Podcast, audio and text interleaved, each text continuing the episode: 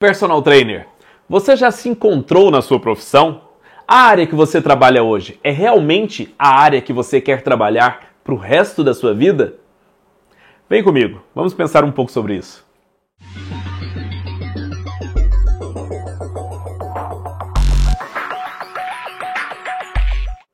Olá pessoal, eu sou o Vandinho em mais um vídeo do Personal para Sempre. Parece que hoje está tudo meio diferente, né? Um ambiente diferente, um espaço diferente, mas é porque o assunto de hoje é diferente. Hoje vamos falar sobre os rumos que cada profissional toma, para onde ir, quem é que domina, quem é que decide isso. Poxa, e o que de fato faz você seguir um caminho ou seguir outro caminho? Será que tudo é dominado realmente pela razão? As decisões são racionais? Ou será que a emoção também pesa muito e acaba tomando decisões para sempre na nossa vida. Eu vou contar um pouco aqui para vocês da minha vida, um pouquinho de como foi o meu caminho, que muita gente vai entender como em algum momento da nossa profissão a gente acaba realmente decidindo que é essa a área que eu vou querer, é essa direção que eu vou tomar é justamente sobre isso que a gente vai falar aqui, tá bom? E se você não curtiu ainda, dá uma curtida aqui embaixo, tá? Deixa sua curtida aí para a gente ter mais força no canal e poder sempre postar vídeos. E se você ainda não se inscreveu no canal, se inscreva agora, aqui embaixo, tá bom? Bom, vamos lá. Em 1997, eu entrei na Faculdade de Educação Física, do mesmo jeito que todos vocês entraram, obviamente em anos diferentes, mas o caminho foi o mesmo. Então, à medida que eu for contando a história, começa a pensar nesse mesmo caminho que você está fazendo agora ou alguns anos atrás você já fez, se você já tem vários anos de profissão, tá bom? Bom, em 97 eu entrei e naquela época eu treinava musculação e eu treinava musculação com um amigo que era fisiculturista eu aprendi a treinar musculação com um amigo fisiculturista e da mesma forma eu fiz outras amizades no meio do fisiculturismo dentro da academia ou que treinavam comigo ou que moravam próximo da minha casa, mas também eram apaixonados pelo fisiculturismo. Daí então é, eu me apaixonei pela estética, pelos efeitos estéticos proporcionados pelo treino de musculação. E esses resultados estéticos me fizeram gostar de brincar de como conseguir melhorar esteticamente todas as pessoas naquela época em que eu estava na faculdade, porque eu comecei a entender de biomecânica, comecei a entender de anatomia, comecei a entender de fisiologia. E eu comecei a entender que para gerar resultados estéticos era um jeito, uma estratégia, uma forma um caminho para ser usado com as mulheres, era um caminho para ser usado com os homens e, de acordo com a idade, também tinham as suas especificações, apesar da base ser a mesma, mas existiam especificações e eu gostava muito disso. Só que foram acontecendo coisas no decorrer da faculdade que acabaram mexendo com o meu caminho. Qual a principal coisa que aconteceu? Em 1990 99, no comecinho de 99, meu pai descobriu um câncer. Meu pai descobriu que tinha um tumor no cérebro. E, a partir daí, ele começou a fazer o tratamento e, por ser numa área muito delicada do cérebro, o acesso até o tumor era muito complicado, não tinha como operar tão rápido assim, resolver o problema tão rápido assim. Ele decidiu fazer a cirurgia porque não tinha outra forma e nisso atingiu áreas do cérebro em que modificava muitas funções dele. Modificando muitas funções, era uma caixinha de surpresas. A cada dia ele tinha um sintoma diferente, a cada dia ele tinha reações diferentes por aquela, é, aquela área responsável por cada uma das funções né, do corpo ter sido atingida ou ter sido comprometida de acordo com o próprio tratamento. Ele chegou ao ponto de, em algum momento, perder todos os movimentos do corpo por alguns dias e depois voltar a andar, voltar a falar, mesmo depois de ter perdido tudo. Era uma bagunça, uma confusão. E daí então eu passei a conviver com isso. e passei a ver o sofrimento dele com aquilo. E isso mexeu muito comigo. Eu que até o momento era muito acostumado a pensar na atividade física como um meio para se conseguir bons resultados estéticos, de repente me vi em pé ou ajoelhado em cima da cama onde meu pai estava, fazendo alongamentos nele, fazendo exercícios para tentar fazer ele recuperar a força que ele tinha perdido. Ou seja, era a aplicação do treinamento de força em uma situação completamente diferente do que eu estava acostumado a lidar e o que eu tinha prazer em fazer. Mas eu fui vendo que os exercícios diários que eu fazia com ele em casa acabavam modificando muito o estado dele para melhor. Inclusive, obviamente, isso foi por questões neurais, né? Claro, é óbvio, é, por lesões que ele teve em, em determinadas regiões do cérebro, provocadas pelo próprio tratamento e pela própria cirurgia, o acesso ao ponto onde, onde foi feita a cirurgia, onde foi retirado o tumor. Mas, associado a tudo isso, eu sei que os exercícios de força que eu fazia com ele, mesmo na cama, auxiliaram a recuperar mais rápido é, e conseguir melhorar um pouquinho mais as locomoções dele, as atividades do dia a dia, sentar e levantar, essas coisas todas. Então eu comecei a enxergar que o exercício de força não era só para deixar uma pessoa forte e definida. Eu comecei a ver que o exercício de força poderia ser aplicado por uma forma muito mais nobre, talvez, vamos dizer assim, do que a própria estética, que é a saúde.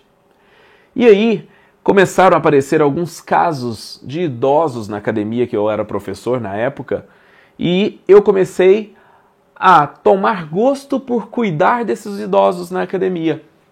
E aí eu fui ajudando aquela senhorinha que tinha sido atropelada e chegava na academia com uma muletinha, com uma bengalinha depois, né? E eu tomava a bengalinha dela, escondia e ela ia fazer o exercício de força dela, eu sabia que ela conseguiria evoluir se ela andasse sem a bengala dela, e assim a coisa acontecia, e vários casos semelhantes aconteceram assim. Até que eu me formei em dois, no ano 2000. Infelizmente, quando eu me formei, meu pai não estava mais lá. É, eu me formei no final do ano 2000, no meio do ano 2000, meu pai faleceu por conta do problema que ele, que ele tinha.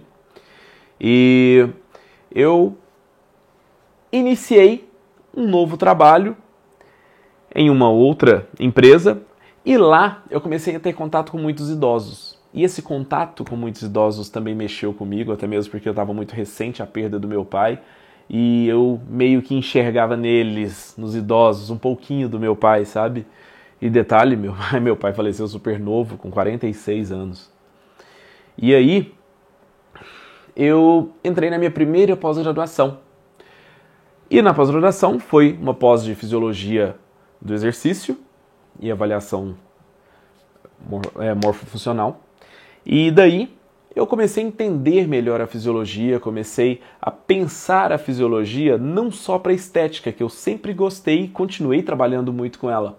Porque afinal, nesse meio tempo todo, eu trabalhei com vários fisiculturistas, eu trabalhei na Federação Goiana de Fisiculturismo, eu fui diretor técnico da federação por vários anos, é, orientei o treinamento de alguns atletas, eu apresentei vários campeonatos, inúmeros campeonatos, dezenas de campeonatos de musculação. Me tornei amigo de todo mundo e vivia muito nos bastidores do fisiculturismo, eu sempre gostava muito disso. Só que, depois de fazer essa pós-graduação em fisiologia, eu fiz uma segunda pós-graduação, que foi musculação e treinamento de força, onde eu gostei muito de trabalhar com hipertrofia, de estudar hipertrofia, onde eu lia muito sobre resultados estéticos com musculação, mas paralelamente a isso eu já comecei a ler muito sobre trabalho com idosos também. E daí, após essa fase, eu fui para o meu mestrado. E a hora que chegou no mestrado, eu pensei, eu adoro hipertrofia, eu gosto muito de hipertrofia, vou seguir o caminho de hipertrofia, um caminho estético. E fui tentar fazer algum trabalho, apresentar um pré-projeto né, para entrar no, no mestrado relacionado à hipertrofia, relacionado a efeitos estéticos.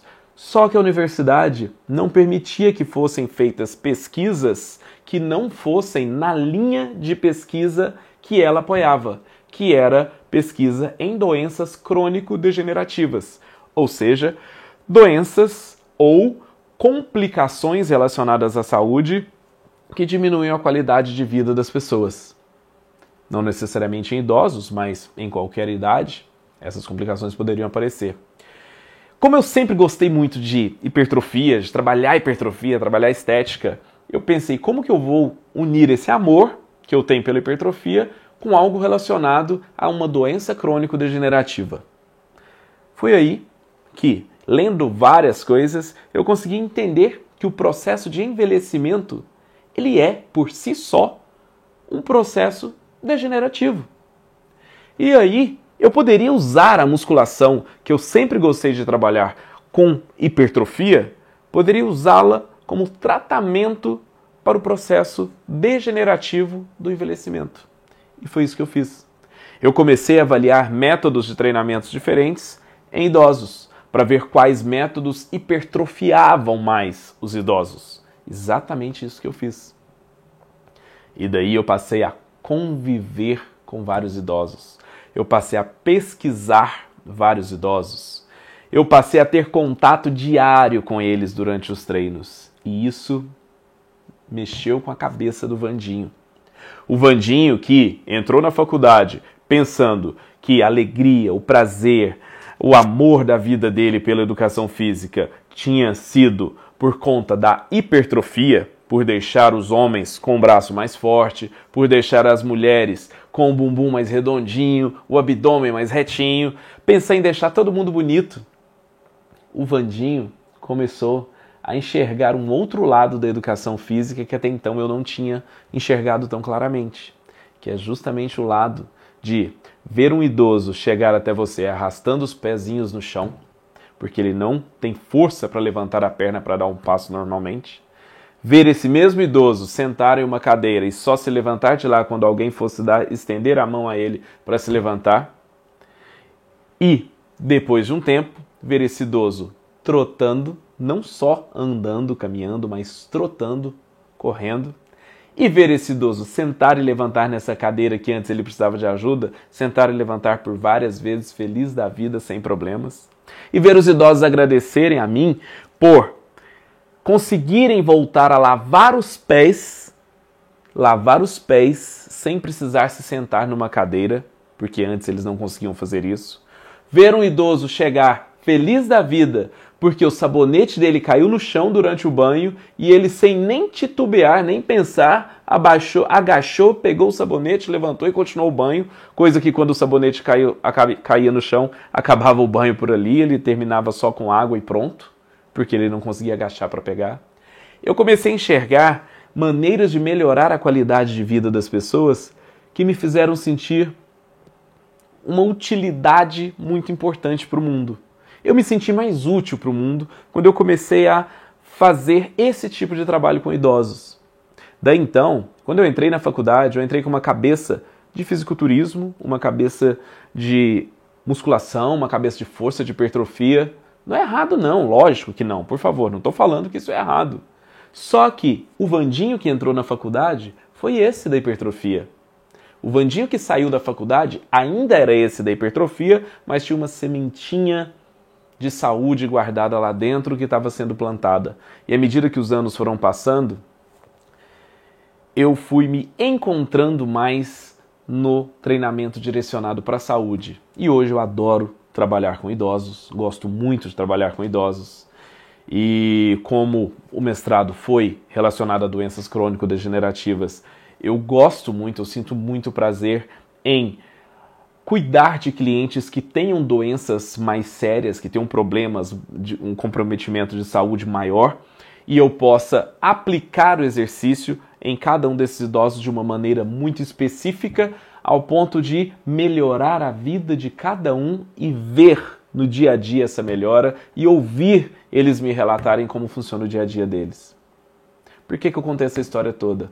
Você, personal trainer, que está na faculdade agora, ou você que acabou de sair da faculdade agora, talvez você esteja pensando assim: eu ainda não me encontrei na profissão.